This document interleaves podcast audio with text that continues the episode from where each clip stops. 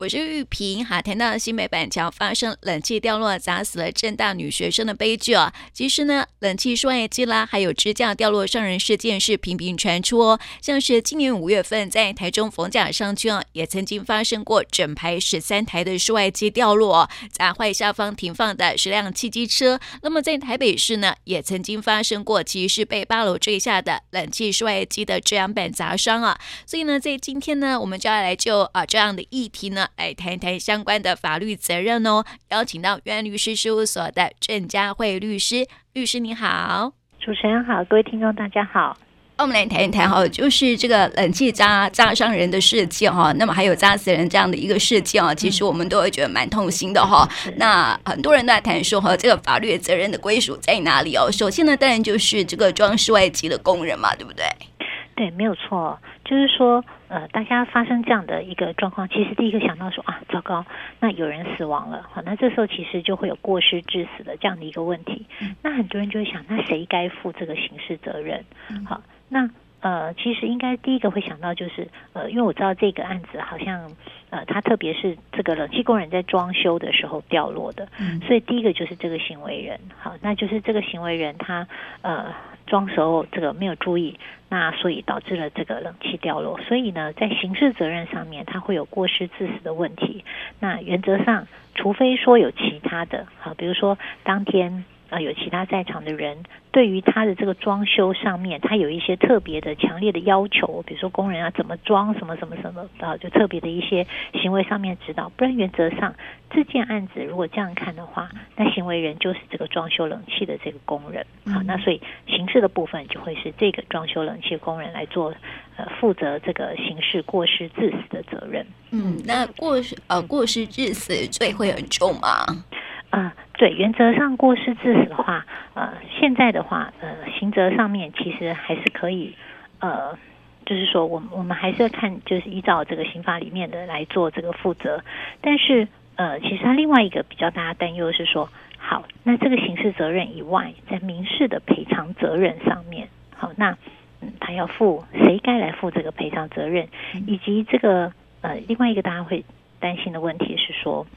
这个通常工人他也许可能资历上没有这么好，嗯，那如果该要赔偿的时候，好，那呃，这个工人如果没有资历，他赔不出来的时候，可以怎么办？嗯，对，所以哈，我们来谈一下说哈，就是说，因为行为人哈本身还蛮年轻的哈，那就是一个好像资历不是很深的这个工人，而且听说现场只有他一个人在装饰而已哈，所以现在夏天时间呢，其实很多人都有需求哈，那工人也都是都只有一个人施工哈，所以面对这样的一个问题的时候，如果工人资历不足哈，可能会。呃，面临到什么样的状况？就是说，呃，是行为人应该要负责之外，还有什么？呃，就是他的雇主需要负责吗？没有错哈，就是说，就像主持人说，大家第一个想到说，哎，那如果这个工人没有钱的话，我还可以来跟谁要？哈，那大家可能另外一个会呃可以注意思考的方向，就是说，如果这个工人他是一个呃受雇的下面的这个小小工。好，那他可能就有老板。那我们在法律里面规定呢，在民法一百八十八条里面有规定，就是说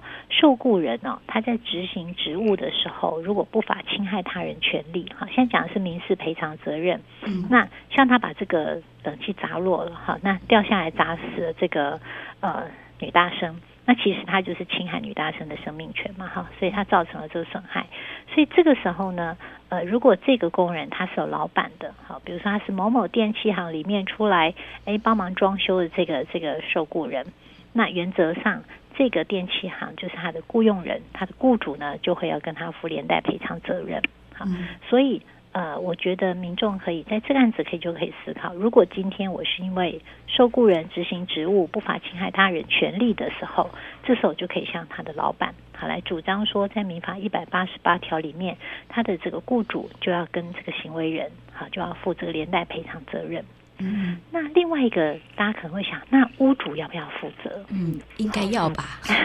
哦、对不对？很多人会想到这个问题，那我们就要来看屋主今天呢、哦，跟这个呃装修冷气的是一个什么关系？其实我们一般应该会知道，装修冷气其实是一个很专门的一个一个呃事物，就是说一般的民众我们其实没有任何装修冷气的这样的知识，不知道说该怎么装，装在什么地方。我想大家装过冷气都知道，通常就是师傅来了，那你会请师傅说，哎，我们家就只有这么多的空间，好，那请你帮我来判断说我的室外机，那我要装在哪里？哈，那是要这个。悬挂的，还是说要放置在地上的？好，那通风啊，各项的这个条件是让师傅来做判断。也就是说，我们在这个事物上，我们是这个让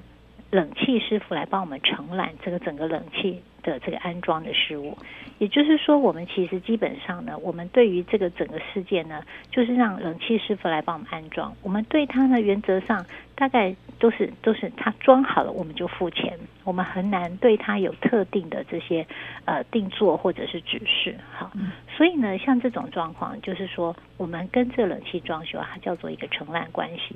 那所以呢，在承揽里面呢，我们在法律的规定是这样，它是说。一百八十，在民法一百八十九条里，它的规定就跟刚刚的这个呃老板和他的雇佣是不一样。好，那我们在这个冷气的屋主跟这个装修人之间呢，呃，冷气的师傅啊，做这个冷气行，他其实是我们的承揽人，我们这个屋主叫做定做人。好，那所以法律规定是说，承揽人呢，因为执行承揽事务，法侵害他人权利者，定作人是不负损害赔偿责任哈，就是像我们刚刚这样讲，我们一般的民众是不会有装修冷气的常识或者是知识，你很难去对他做什么样的指导哈。所以原则上呢，呃，这个承揽人他所所在执行这个承揽业务的时候呢，我原则是不负损害赔偿责任的。只有例外，就是说，但是哈，定作人我在定作或指示上有过失的时候，不在此限，也就是说，特殊状况。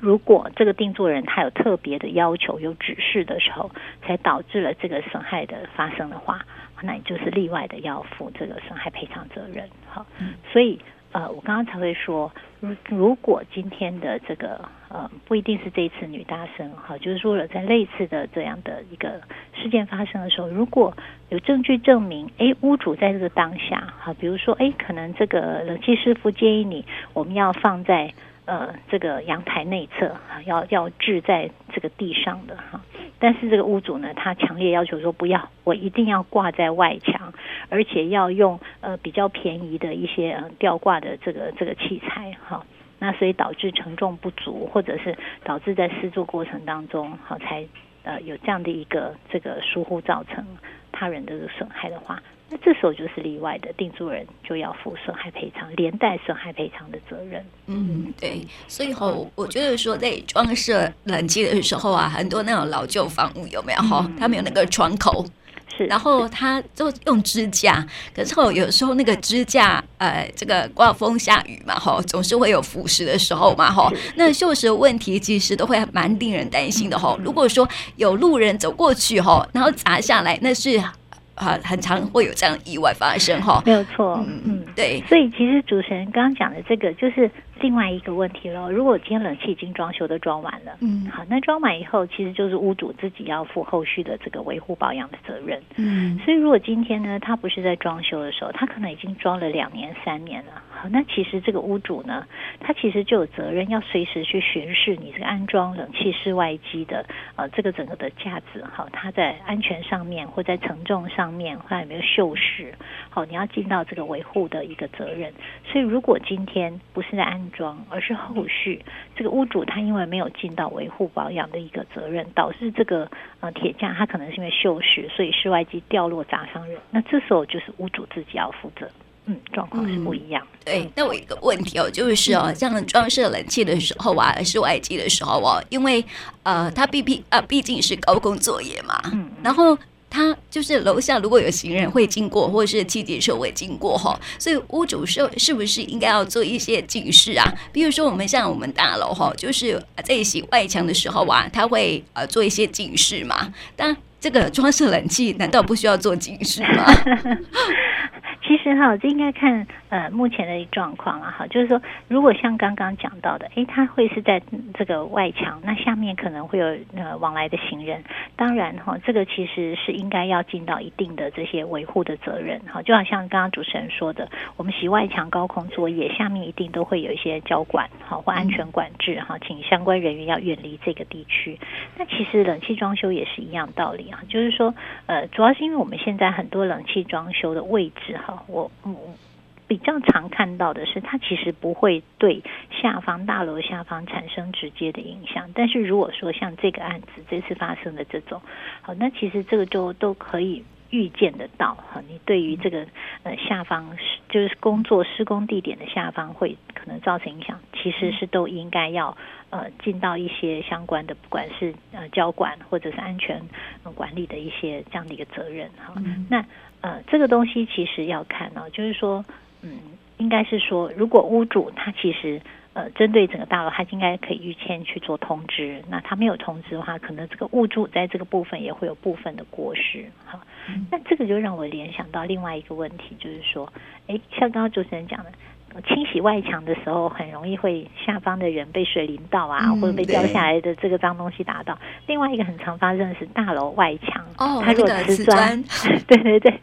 瓷砖掉落哈，也这个也很多人问，就是说瓷砖掉落的时候到底谁该负责？好，瓷砖掉落一个也是一样，会有过失伤害嘛？好，你的这个大楼的外墙你没有去做维护保养，瓷砖掉落，路人被打伤了，那那这时候会过失伤害。可是现在问题来了，那谁该负责？嗯，大楼管委会。好，是真的真的，这主持人讲的是正解哈，就是说呃。因为我们现在关于这个大楼哈，几乎都有成立管委会。那我们在于大楼的外墙呢，我们在这个公寓大厦管理条例里面呢，它是有说，大楼的外墙一般目前都会被认定是这个呃共用的部分。好，那所以你对于共用的部分呢，你就必须要在这个大楼里面呢，呃，管理委员会就要尽到这个管理的责任。好，所以如果说今天大楼的外墙已经有知道这个瓷砖剥落了，但是你没有去做维护，没有去做呃这些修缮，好，导致瓷砖真的掉下来打到人，那这个主委哈就会被起诉，就是过失伤害。嗯，好。就是说，其实这个已经呃，实物上面有很多例哈，那随便查都可以看到说，哎，他们这些主委其实还蛮冤枉的哈，主委呢就被起诉这个过失伤害，嗯，所以我们可能就是要提醒哈，呃，如果真的是大楼，那你的这个大楼比较老旧，可能就要常常哈，就是说一年也许一次或两次，那就要巡视你的大楼的外观，那如果有发现了这个呃。有外墙的剥落这些状况，那可能就要尽速的来做修缮。嗯、但是有一个状况就是，可能修缮费用很高。嗯，我们有碰过那修缮费用非常高，那不是这个主委可能不在他的可以动用的，因为有些会说，我可能在五千块以下，主委就可以不用经过呃大家的开会就可以直接动用，或者在一万块以下。可是你想，一个大楼的外墙在修，有些都要二三十万，甚至上百万都有可能。嗯，那这个就不是主委可以做。那你说，主委这时候怎么办？主委会说，我不去修，那万一砸伤人了，今天就变成找我啊，我就会负这个过失伤害的责任。其实有另外一个哈，应该大家有看过，小面积的架设那个防护网。嗯，好，就是说，如果今天因为来不及开这个。呃，区分所有权人会议，或者是来不及，大家怎么样来做一个临时开会来讨论大笔金额动支哈？其实我们有看到有一些大楼现在在做，他们就会有这个小面积把那个有可能掉落地点哈，架设临时的这些拦截网哈。那也就是说，万一真的有这个掉落的时候，最起码哈，你不要直接打到路人。我想这个都是可以参考的方向。嗯，对，不然我组委会说那么大笔金额我没有办法做决定哈，然后但是过失责任又在我身上，是，是对不对？就觉得很倒霉这样子。真的，这个主委确实难为 哈，就是说，因为现在很多事情都是大家要开会哈，但是在没有开会之前，其实有很多的这个呃临时突发状况都会产生哈，所以其实我们有碰过，就是他们会先架设临时的这种架设网。嗯，对，那还有一个问题哦，就是哈，就是讲到这个东西掉落嘛，哈，我就想说说，因为现在台风天哦，如果说，哎，我们都常会说哈，台风天就把这个户外的一些什么呃盆栽啊，然后容易掉落的那个物品啊，赶快收起来，对不对？哈，所以如果说那个台风天啊，就是把这个居家的那种啊、呃、植栽哈，就是呃就是伤人的话，掉落伤人，那可能是不是屋主就要负起相关责任？没有错啊，因为如果是你呃住家里面你自己所摆设的这盆栽哈，那因为台风天风大，其实不一定是台风天啦，像现在有一些高空，它的这个侧风也很强哈，嗯、那其实你就要随时注意你放置的这些物品。如果说因为你个人的疏失哈，台风天没有收起来，或遇强风你没有去做收哈，那这些盆栽这些你私人的物品掉落，那当然就是这个所有权人就要负责哈。比如说 A A 栋三楼的呃这个屋主他的盆栽因为没有收掉下来砸到人，好，那这个是呃，就是这个三楼的这个呃所有人，好，盆栽所有人就要负这个损害赔偿的责任以及过失伤害的一个责任，嗯。所以我们在今天来谈到说高空伤人这件事情了哈，其实施工的时候呢，都会有一些的呃这个措施哈，一定要做好，包括了这个呃施工的工人呐、雇主啊，要做好相关的这个呃职前规划了哈。那同时呢，屋主也要做好相关的这个呃防护措施哈，才可以避免这样的公安意外再次发生哈。所以我们在今天呢，就透过这样的案例来谈一谈相关的法律责任喽。也谢谢佳慧律师来到我们节目当中，谢谢你。嗯，谢谢。